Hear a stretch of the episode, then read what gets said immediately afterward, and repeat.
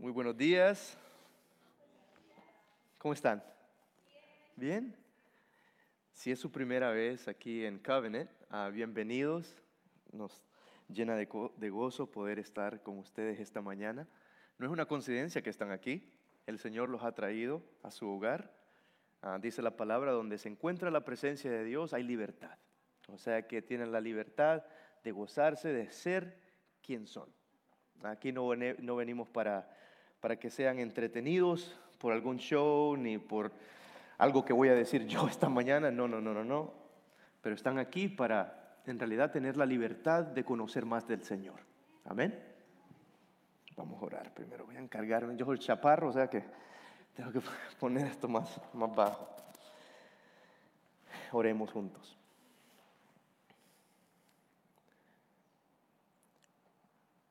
Señores, es, es, fácil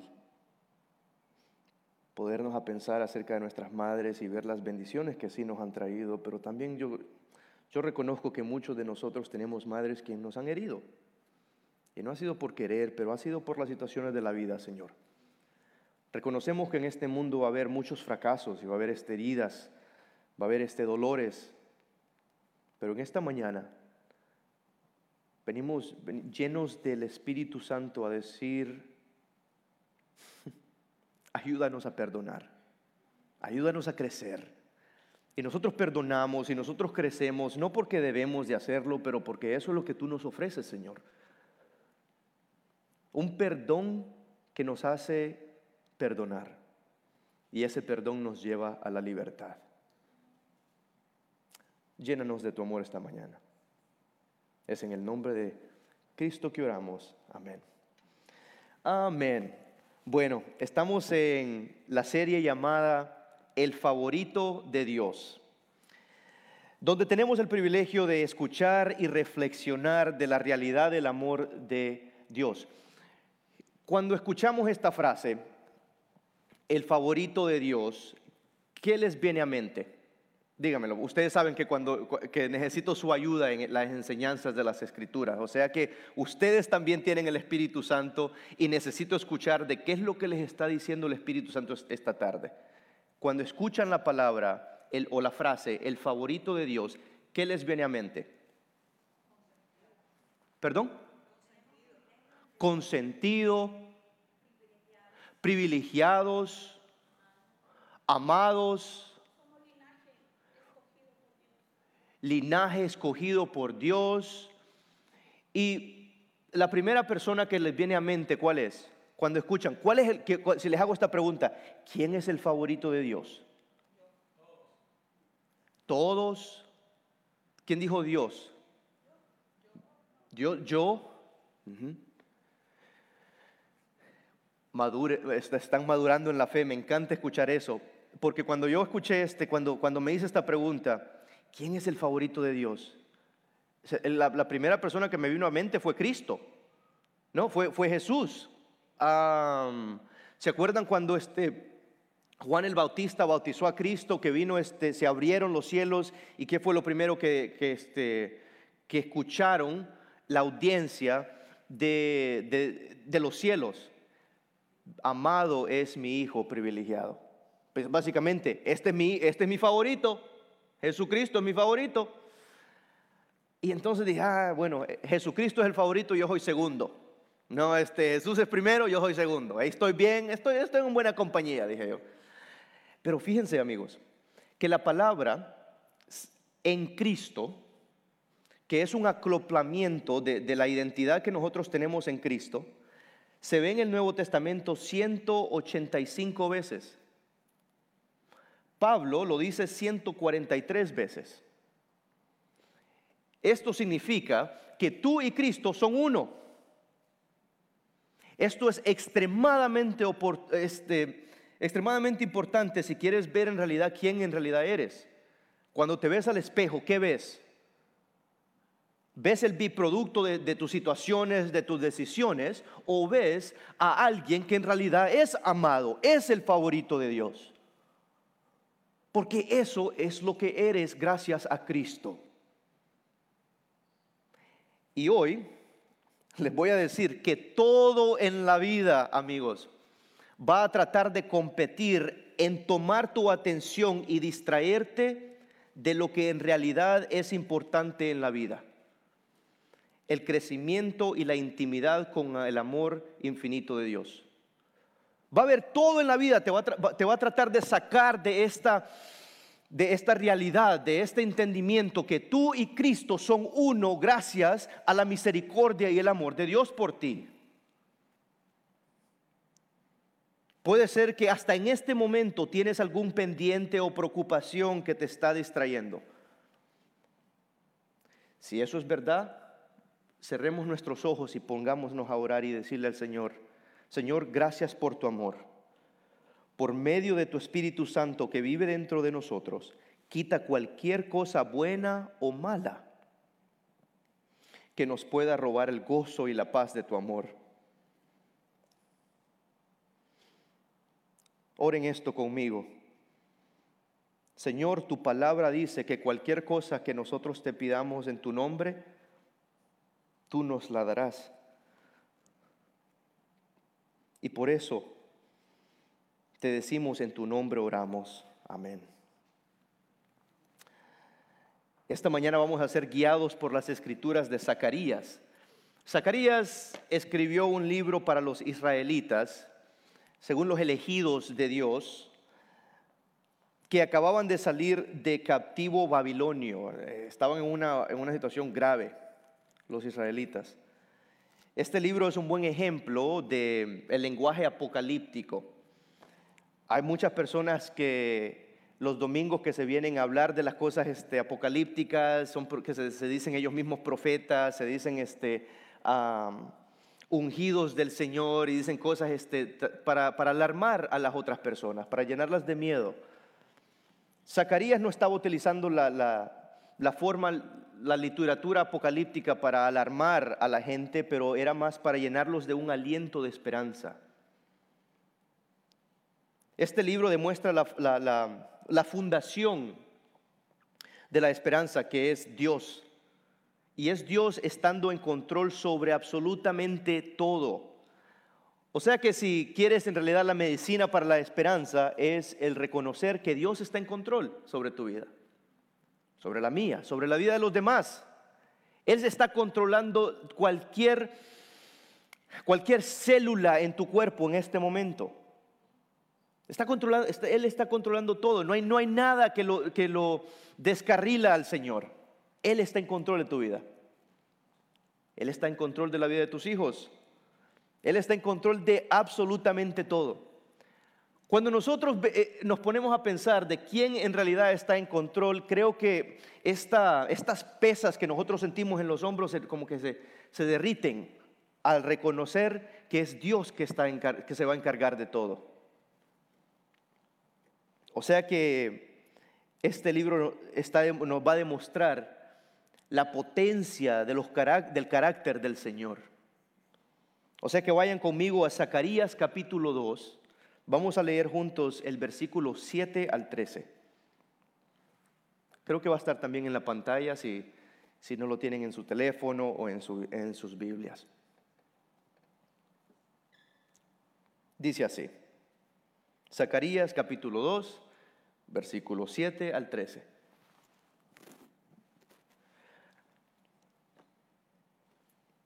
Cuando miré de nuevo, este Zacarías, vi a un hombre con una cinta de medir en mano.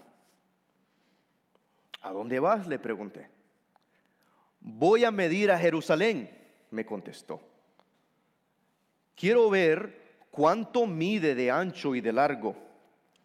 Entonces el ángel que estaba con, conmigo fue a reunirse con un segundo ángel que se dirigía hacia él.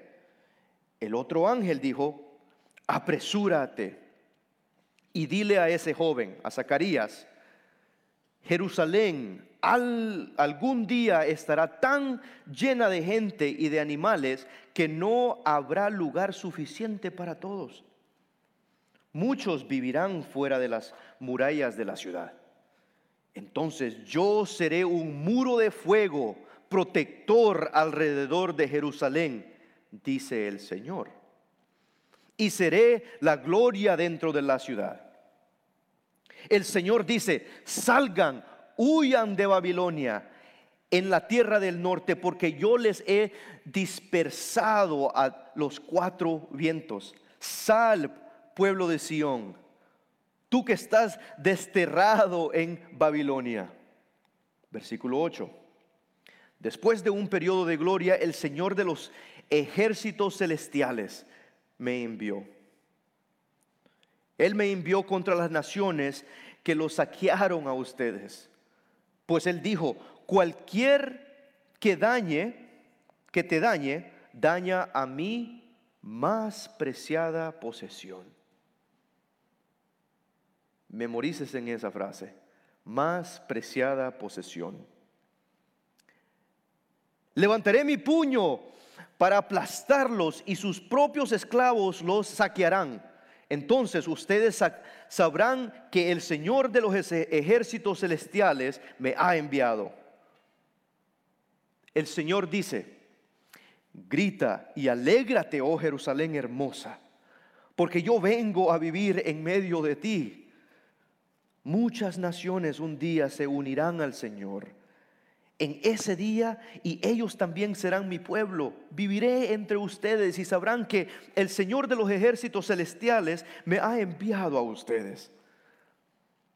La tierra de Judá será la preciada posesión del Señor en la tierra santa y Él elegirá una vez más a Jerusalén para que, su propia, para que sea su propia ciudad. Que toda la humanidad guarde silencio ante el Señor porque Él entra en acción desde su santa. Ay, amigos, en esta escena eh, eh, de Zacarías vemos, tres, vemos mucho de lo que está pasando porque es una visión y es, es difícil eh, traerlo en contexto. Pero lo que sí vamos a ver en estos versículos es tres características del Señor. Después de estas características, tú y yo tenemos que dar una respuesta tenemos que dar algo personal de nosotros que yo sé va a ser de bendición para ti y para mí. La primera característica que vemos de Yahweh, del Señor, en estos versículos es que Dios es protector.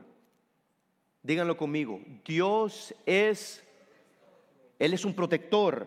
Miren el versículo 5, dice, entonces yo mismo seré un muro de fuego protector alrededor de Jerusalén, dijo el Señor. Para mejor entender la protección de Dios, tenemos que entender la situación de Jerusalén. La situación en la que se encontraba el pueblo de Dios era grave. Después de regresar del cautiverio y, ser separados nuevamente de su tierra, tuvieron que regresar de donde habían venido y no solamente regresar a una nueva tierra, pero también reconstruir, aprender un nuevo lenguaje, aprender nuevas formas de, hacer negocios, aprender cómo tener relaciones nuevas con personas que no los querían ahí. ¿Y qué es lo que tenían que reconstruir? No era algo fácil pero tenían que reconstruir nada más y nada menos el templo perfecto de Dios. ¿Cuál era la importancia de este templo? Bueno, el templo era donde los judíos no solamente adoraban a Dios, no solamente tenían su, digamos, sus ceremonias, su, la tradición cultural, pero también era donde ellos sabían que Dios se conectaba con ellos. Era, por, por decirlo así, el lugar de unión judío, judía. Era el templo. Era, o sea que se pueden poner a pensar que esto es algo extremadamente importante para un judío. Hasta el día de hoy este, los judíos quieren recrear y reconstruir el templo. Era donde Dios habitaba según con ellos. El problema era que el templo había sido completamente destruido. Todo lo que quedó atrás fueron piedras rotas, basura y escombros. o sea que después que estos judíos ven la destrucción del templo, viene Zacarías y representando la voz de Dios les dice que necesitan construir de los escombros del templo. Esta es una solicitación terrible. Esta es una solicitación que, mejor dicho, imposible. Imagínate si Dios te habla y te dice, ¿sabes qué? Regresa a tu país sin recursos, conexiones, sin tu familia, con nada, y quiero que construyas algo para mí. Pero no en una área bonita, no con buenos ingenieros o, arquitectos, no, no, no, no, no, no, no.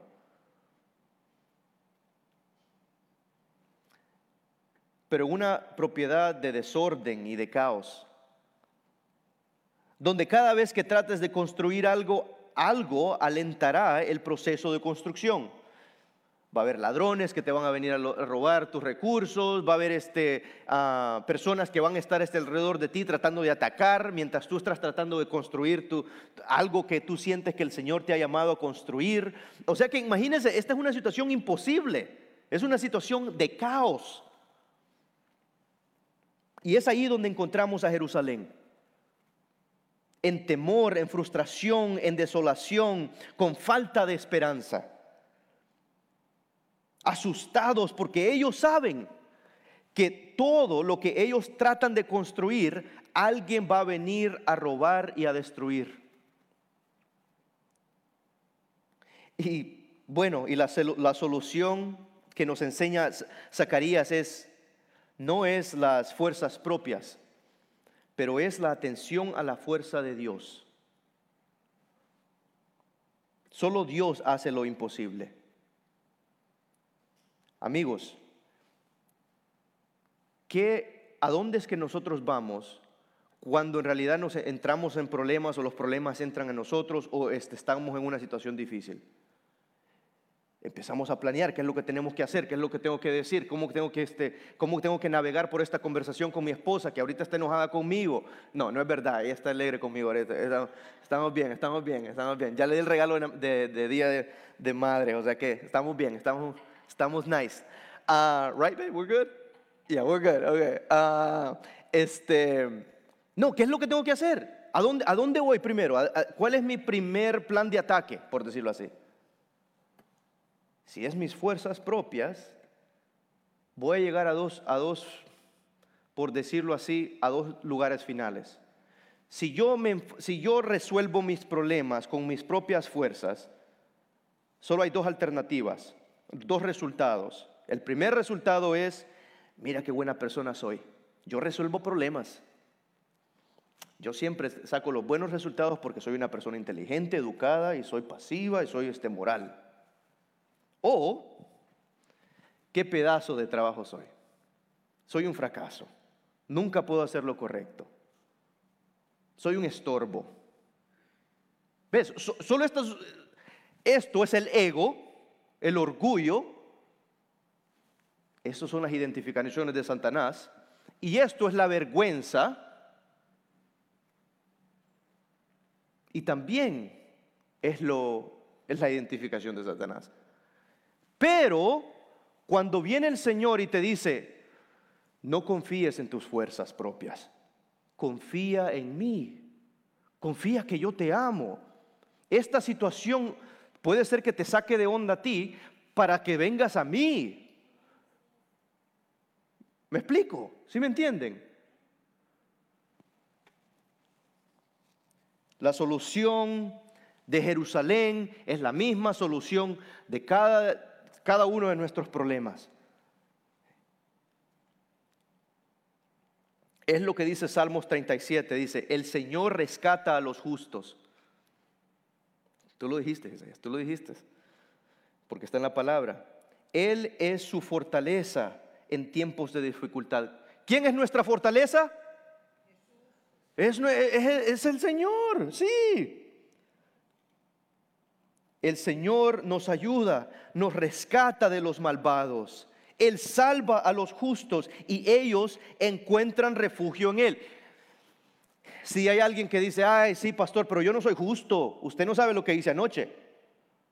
Amigo, la gracia del Señor ya cubrió lo que hiciste anoche, o lo que pensaste esta mañana, o lo que vas a hablar en unos momentos, o lo que te vas a olvidar. No te olvides, bueno, tú tienes el Espíritu Santo, el Espíritu Santo no te va a dejar que te olvides de la gracia del Señor. Pagó demasiado por tu alma, pagó demasiado por tu conciencia, Él pagó demasiado por tu mente, por tus ritmos, tus ritmos mentales, la gracia del Señor los está cubriendo. Entiéndame, por favor, que la gracia del Señor es suficiente. Cristo es suficiente. Él no le tiene miedo a tu pecado. Él no le tiene miedo a tu vida pasada. O mejor dicho, Él no le tiene miedo a tu vida secreta. ¿Ok? Él es un protector. Y es tu ayuda y es tu fortaleza. Número dos, característica número dos. ¿Cuál fue la característica número uno que vemos? Que Dios es un, es un protector. Segunda característica de las escrituras, ah, que vemos, Él tiene infinitas características, pero solo estamos este, viendo las, las de este pasaje. La segunda característica es que Dios es poderoso. Versículo 8 al 9 después de un periodo de gloria, el Señor de los ejércitos celestiales. Esta frase, Zacarías lo dice casi tres a cuatro veces para enseñar la omnipotencia de Dios. El, el ejército celestial, el Señor de los ejércitos celestiales. Amigos, si solo con un, con un ángel en números capítulo 21 al 23, vemos que solo un ángel destruye casi la mitad del, la, mitad del mundo. Y aquí estamos viendo que Él es el Señor de los ejércitos celestiales, que hay más que un ángel. Vemos, bueno, no voy a ir ahí porque no están mis notas y ustedes saben que si me saco de mis notas vamos a estar aquí hasta las 3 de la tarde. Y yo sé que muchos de ustedes tienen hambre incluyendo yo. O sea que me tengo que mantener este, aquí en forma. Pero sí, Zacarías siempre está diciendo el, Señor de los ejércitos celestiales para enseñarnos que Él es un Dios omnipotente, que Él tiene poder sobre todo. Amén. La gente de Dios no solamente necesita a alguien que, que los proteja, de los enemigos externales, pero alguien poderoso, suficientemente poderoso, que también iba a darles las fuerzas para seguir adelante con las batallas internas. O sea que Dios no, no, solamente se encarga de protegerte de las cosas que van a venir externalmente, pero Él es tan, tan poderoso que se va, a encargar, se va a encargar de las cosas internales que tú estás pasando de las emociones que hay veces que no podemos controlar. Él te va a dar aliento de esperanza en situaciones que en realidad dices, aquí no, aquí no puedo ver qué es lo que yo estoy haciendo.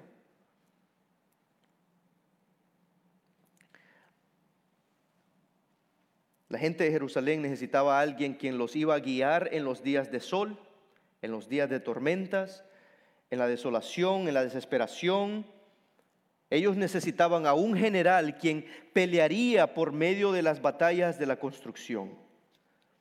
A alguien que les iba a dar las fuerzas para seguir adelante en medio de los problemas.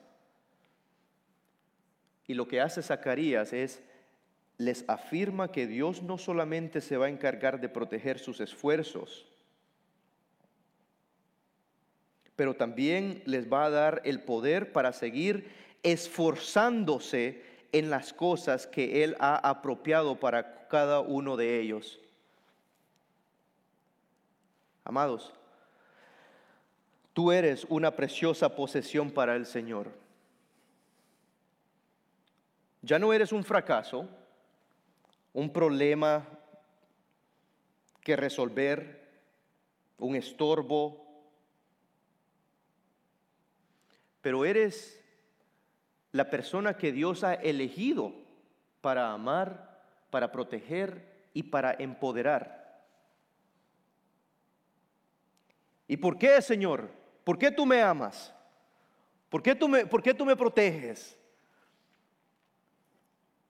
Para seguir amando, para seguir construyendo, para seguir protegiendo a esas personas que no se pueden proteger o que todavía no saben de, la protección y del amor del Señor. Y también tú has sido empoderado para empoderar a las otras personas. Amigo, este mundo necesita tu ayuda. Este mundo necesita tu, el poder que Dios te ha dado. Este mundo necesita no solamente tus oraciones, pero necesita lo que tú, tú traes a un ambiente de tinieblas, de, de oscuridad. Tú eres la luz. No guardes esa luz, amigos. Y si la has guardado, si te has sentido como si, dices, ¿sabe qué, pastor? Este, ya estoy cansado yo no quiero andar, yo no quiero, este, ya, me cansé, ya me cansé de venir a la iglesia, ya me cansé de, este, de, de, ser la luz en la oscuridad de mi familia, ya me cansé. ¿Sabes qué? Habla, habla con el Señor. Habla con el Señor y dile, Señor, ya estoy cansado.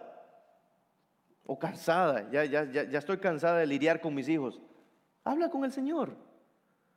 Porque en ese momento lo que el Señor va a hacer es te va a hablar te va a traer a, te va a, traer a mente las escrituras que dice, hey, yo nunca te voy a dejar atrás. Yo no te desamparo, yo estoy contigo. Yo te doy perdón para que perdones. Yo te doy gracia para que demuestres la gracia. Yo te amo para que ames. Pero eso tiene que ser en la intimidad que tú tienes con el Señor. No hay ningún predicador, ni ningún pastor, ni, ni alguien que te pueda cambiar esa perspectiva esa disposición que tú ya tienes. Pero solo el poder del Señor, amigo, nos puede cambiar. Amén. Y no solamente a ti, pero la persona que está, a, la par tuya. Ouch. Solo el Señor puede cambiar a tu, pareja. No.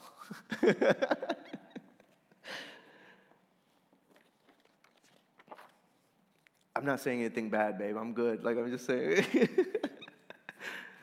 Only God can change me. Salmo 28 nos dice, el Señor es mi fortaleza y mi escudo, confío en Él con todo mi corazón. Él me da su ayuda, mi corazón se llena de alegría.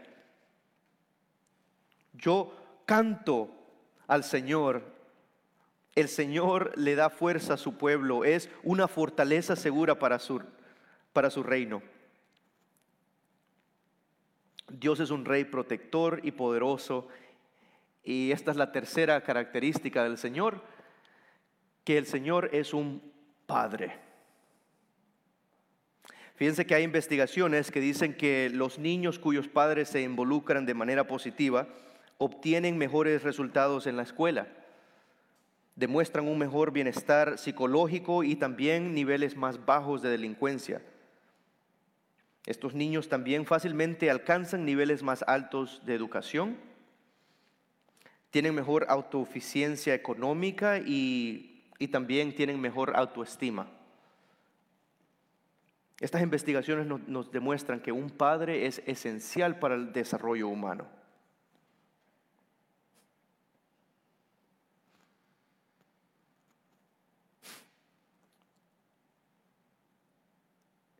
no todos tenemos padres, todos tenemos una mamá, pero muchos, yo presiento algo, que hay alguien aquí que cuando, cuando escuchamos la palabra padre, inmediatamente como que cerramos los oídos, como que, algo que hay algo en nosotros que dice que, dice que no, que no, que no queremos es, se nos viene a la mente, puede ser la imagen de nuestro papá que tuvimos o que no tuvimos. Padre ausente, alguien que, un padre que no estuvo allí cuando nosotros lo necesitábamos más, un papá quien en realidad nos abandonó o que no quiere saber nada de nosotros, que tiene otra familia que yo soy este. Si, si, si, si, ese, si tú eres esa persona, por favor habla conmigo después del, después del, del mensaje, por favor.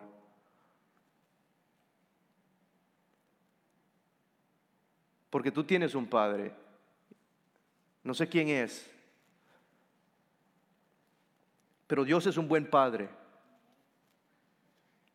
Y Él se involucra en nuestras vidas. No reclamándonos algo, no enojada, no, Él no está enojado contigo, amigo. Él no está enojado contigo. Pero sí quiere escuchar de ti. Y no para arreglar cuentas, porque las cuentas ya fueron, este, ya fueron pagadas en la cruz del Calvario, pero para escuchar tu voz. Él solo quiere escuchar de ti. Dice el versículo 10, el Señor dice, Grita y alégrate, oh Jerusalén hermosa, porque yo vengo a vivir en medio de ti. Fíjense que en Lucas capítulo 7 vienen los discípulos a, Cristo y le dicen, hey Cristo, nosotros vemos que la gente religiosa ora en una forma tradicional, eh, ceremonial. Y le dicen, les preguntan a Jesús, ¿Y nosotros cómo debemos de orar? ¿Cómo es que nosotros, siendo tus seguidores, tenemos que orar? ¿Cuál es la fórmula para la oración? ¿Tengo que gritar? ¿Tengo que decir este, las palabras este, repetitivas de los fariseos? ¿Cómo debo de orar? Ay, man. Y en el capítulo 7 de Lucas dice, y yo sé que ustedes se saben la, oración, pero no sé si, si reconocen la intención dice Jesús, así es que deben de orar. ¿Cuál es la frase? Padre nuestro que estás en el cielo, santificado sea tu nombre. Inmediatamente, todos, si, crecimos en, en un hogar católico, sabemos no la oración. Pero ¿cuál es la intención de Cristo? Sabemos la oración, pero ¿cuál es la intención? Padre nuestro. ¿Cuál es la primera, cuál es la primera palabra de esta oración? Padre. Padre. Si los fariseos estaban ahí escuchando a Jesús, ellos se hubieran, este, quitado, se vieran, se hubieran quitado el pelo y se hubieran estado llenos de, furia porque diciendo, ¿cómo que le vas a decir este, a, este? no, dile, ¿cómo que vamos a, a describir a Dios, al Dios de los ejércitos celestiales y decirle, papá, estás loco Jesús? Pero la descripción total del que el único que sabe, ha visto a Dios cara a cara, es Padre. Y la palabra griega es casi, es casi vulgar para un judío, porque dicen la palabra es Abba. Abba. ¿Y sabe por qué es este, por qué es, cuál es la palabra? Como es hasta blasfemia, porque Abba es la palabra que un bebé hace cuando está empezando a hablar. Ustedes ven a los bebés, ah, si tienen niños pequeños, ¿cuál es la palabra que usa? Baba, papa, baba, aba. O sea que Cristo, la intención de Cristo es, dice, no vean a la gente religiosa si quieres este, aprender a orar, pero mira cómo un bebé habla con, con sus padres, con palabritas, con aba, aba. Por eso en Romanos capítulo 8 dice, Dios te ha dado el Espíritu que clama en ti. ¿Qué es lo que dice? Dice, Abba Padre. Romanos capítulo 8, creo que es 17 o 27, no me acuerdo el, versículo exacto. Pero búsquenlo. O sea que el espíritu del cristiano es el clamar a tu papi, a tu, a tu papá, a tu padre. Un padre es tierno, un padre tiene autoridad, un padre está presente, un padre provee por, por los suyos y para todos los aquellos que están alrededor. Un padre nos identifica, nos da su nombre. Primera de Juan capítulo 3 versículo 1 dicen, miren cuánto amor tiene nuestro Padre,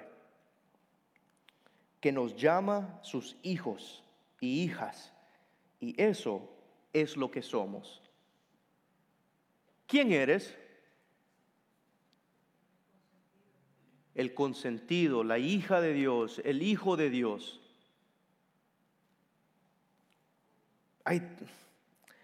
Dios te identifica como su hijo amado o hija amada. ¿Cómo te identificas tú? ¿Quién somos a la luz de este glorioso, glorioso Dios? Aquí viene, aquí viene aquí viene nuestra parte y hablamos de las tres características del capítulo, que son la primera característica es que Dios es protector, Dios es la segunda característica. Poderoso. Tercero, Padre. Esto no está en mis notas, pero se lo voy a decir. Ya sé que me estoy, ya me van a sacar de aquí porque ya, estoy, ya no tengo tiempo. Pero cualquier de una de estas características, ustedes por favor utilicen esto como un apetitivo. No les estoy dando todo esta mañana. Esto es como un, un appetizer, ¿ok? Son, ajá, o sea que utilicen estas tres características para que, para sean, para que los catapulten a algo, a, algo más, más, más tierno con el Señor. Habla con Él después del servicio y dice, Señor, yo quiero verte a ti en mi vida como un padre, porque tengo en realidad este, algunas heridas ah, paternales. ¿Ok? Ah, ¿Quién somos a la luz de este glorioso Dios? Miren ah, Zacarías, esto es increíble, pudo ver donde nos encontramos hoy en el 2023. Y dice en versículo 11 a 13, muchas naciones se unirán al Señor en ese día. ¿Cuál es el día? El día es hoy. Que muchos de nosotros nos hemos unido al Señor. nadie aquí creo que sea judío o judía. No, pero aquí la palabra nos está, nos está hablando de nosotros. Muchas naciones se unirán al Señor y ellos también serán mi pueblo. Somos el pueblo de hijos y hijas del Señor. Viviré entre ustedes y sabrán que el Señor de los ejércitos celestiales me ha enviado a ustedes. Aquí lo que está diciendo Zacarías es, así como Dios me está dando la palabra a, mí, ustedes van a amar esa palabra de Dios nosotros como cristianos le pertenecemos a Dios. Somos la obra maestra de Dios. Somos los hijos e hijas del Rey de Reyes. Y así como teniendo esta nueva identidad, nosotros escuchamos la voz del Señor. Y siempre vamos a actuar de acuerdo a lo que Él nos pide en el momento. Pero no, yo, yo sé lo que Él me está pidiendo en mi vida, pero yo sigo corriendo de Él. Ay, amigo, Él es paciente. Él es paciente contigo, ya vas a ver, ya vas a ver. Él va, puede ser que ahorita en el momento no te sientas que estás este, lleno del Espíritu Santo y fuego y vas a hacer decisiones para glorificarlo a Él. Yo sé que puede ser que, puede ser que estés ahí, pero ya vas a ver que un día tú vas a estar viendo a este momento que vas a estar ahorita y vas a decir, mira cómo el Señor me guió a hacer lo que Él me ha llamado. Así como Jonás andaba corriendo y dice, no, eh, Dios me está mandando a, Nineveh, yo no voy a ir. Pero al fin y al cabo, ¿quién fue? ¿Quién le ganó? ¿Quién ganó en esa historia? ¿Jonás o Dios? Dios. Igualmente nosotros. No importa dónde corras, el Señor va a estar ahí. No importa tus decisiones, el Señor va a estar ahí. Él anda donde tú andas. Pero bueno, no hay ningún pero, no hay ningún pero, pero aquí está la, mejor dicho, la invitación es esta. Juan capítulo 15, versículo 12. Jesús está hablando, eh, está teniendo una, una conversación con sus discípulos y dice, este es mi mandamiento, mi mandamiento. Ámense unos a otros de la misma manera en que yo los he amado. Amados, el problema es que nunca vamos a cumplir este mandamiento y saber del amor verdadero si no somos reales y le traemos todo a Dios en la oración. Nosotros damos amor porque sabemos del amor de Dios. Amor requiere, y el amor requiere intimidad. No, voy no vamos a hablar este, extensamente acerca del amor, pero el amor requiere intimidad. La intimidad nace de la ¿qué? De la verdad. Y esta mañana la invitación es esta. Entra a intimidad con Dios. Él te protege, Él te empodera y te ama, siendo un buen padre. Y, no y Él no te ama porque tú eres una buena persona, pero porque Él es un buen Dios y Él es un buen amante. Y Él te ama así, tal como eres, tal como eres. La invitación de esta mañana es, entra a la intimidad con Dios. Dile la verdad. Dile cómo te sientes. Si estás en un lugar de agradecimiento, agradecele al Señor. Si estás en un lugar de gozo, gózate en el Señor. Si estás en un lugar de en realidad estas dificultades, comparte e, esas dificultades con el Señor. Y si necesitas ayuda, yo sé que hay hermanos y hermanas aquí que pueden hablar contigo y no te van a tratar de destedar un consejo, no, pero te van a traer a Cristo. Hay veces que lo que necesitamos más en la vida no es un consejo, pero es una compasión que viene solo tú estando allí y decir, hey, yo no entiendo el dolor que estás pasando, pero podemos orar y pedirle al Señor que nos ayude. Oremos. Señor, gracias. Gracias que tú nos proteges. Gracias que tú eres poderoso que nosotros no, te podemos espantar, Señor. No hay nada en la vida que te espanta, no hay noticias malas, no hay nada, Señor. Ni las cosas buenas te impresionan. Mi moralidad no, no, no, no te impresiona, Señor. Solo porque estamos aquí en un escenario, eso no te impresiona a ti.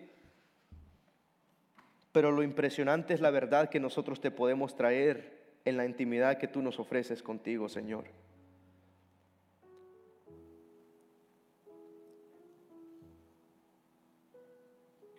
Para cerrar, quiero pedirte, Señor, que traigas fuerza y sabiduría a todas las madres solas, a todas las madres abandonadas, o esas madres que están en una relación tóxica por favor, Espíritu Santo, ayúdanos a reconocer dónde responder con amor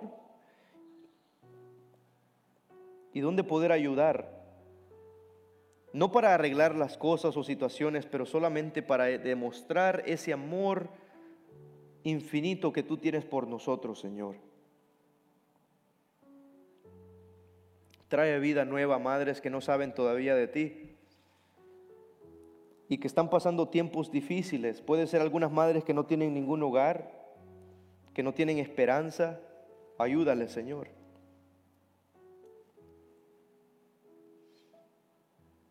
Y por esas madres que nos han regalado su todo, como la mía, que claro que no fue perfecta, pero ella trató de hacer lo mejor. Gracias Espíritu Santo que me ha, que me ha tardado 33 años para reconocer eso. Por esas madres te damos gracias, Señor.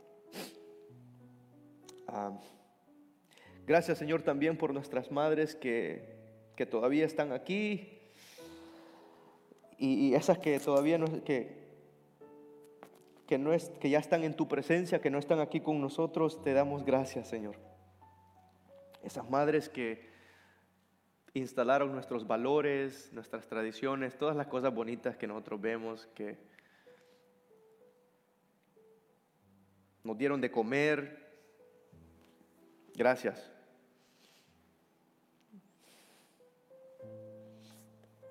Es en tu nombre que oramos.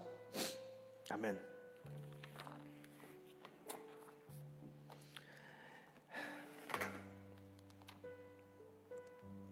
Ustedes saben que yo no soy tan ordenado, así, tengo ordenado así como Darío. Por eso me dan estas cosas así para, mantenerme también este, en orden. En este momento vamos a pasar eh, a, es el tiempo de las, de las ofrendas.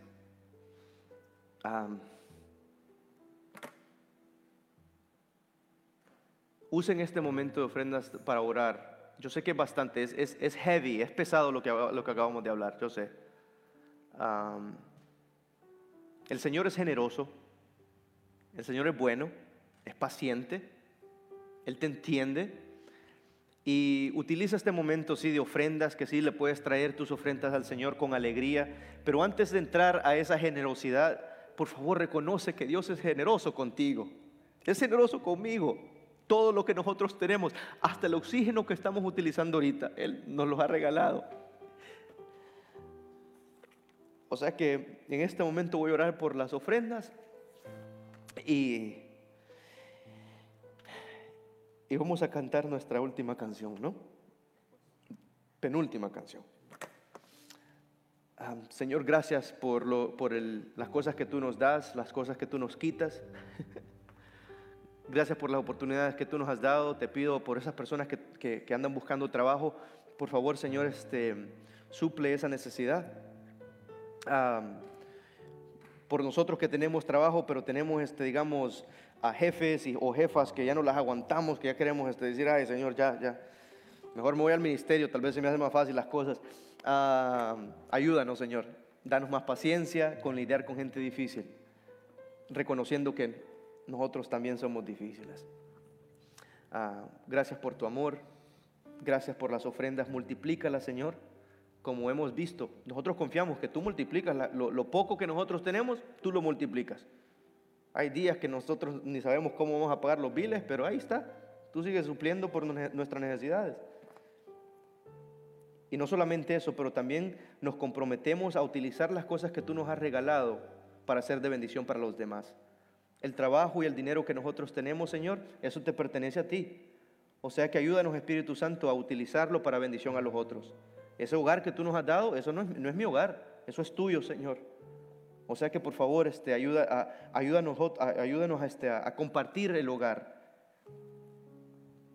cuando voy a Joe o a Food Town a comprar mis cosas, este Señor, esa comida, claro que yo la voy a cocinar, pero también este, ayúdame a, compartir esa comida con, mis vecinos, amigos o esas personas que tú me pones este, enfrente de, de mí.